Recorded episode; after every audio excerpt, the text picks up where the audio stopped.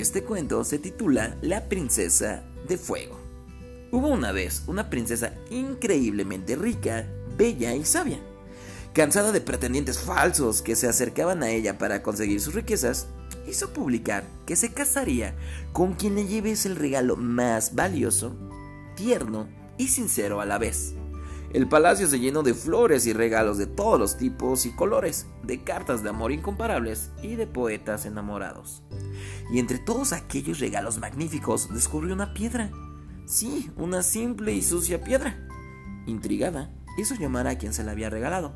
A pesar de su curiosidad, mostró estar muy ofendida cuando apareció el joven y éste le explicó diciendo, Esta piedra representa lo más valioso que te puedo regalar. Princesa, esta piedra es mi corazón. Y también es sincera, porque aún no es tuya, y es duro como una piedra. Solo cuando se llene de amor se ablandará y será más tierno que ningún otro.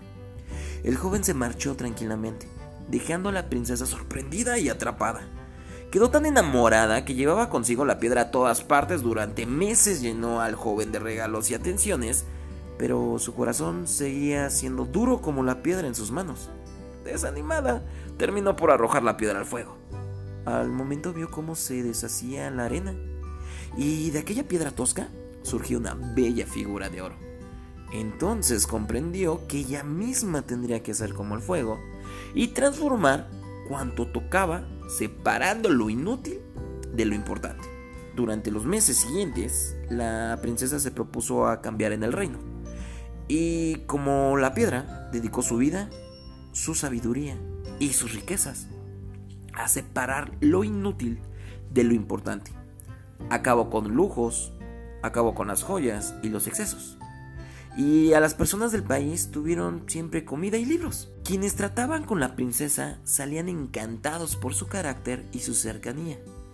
Y su sola presencia transmitía tal calor humano y pasión por cuanto hacía que comenzaron a llamarla cariñosamente como la princesa del fuego.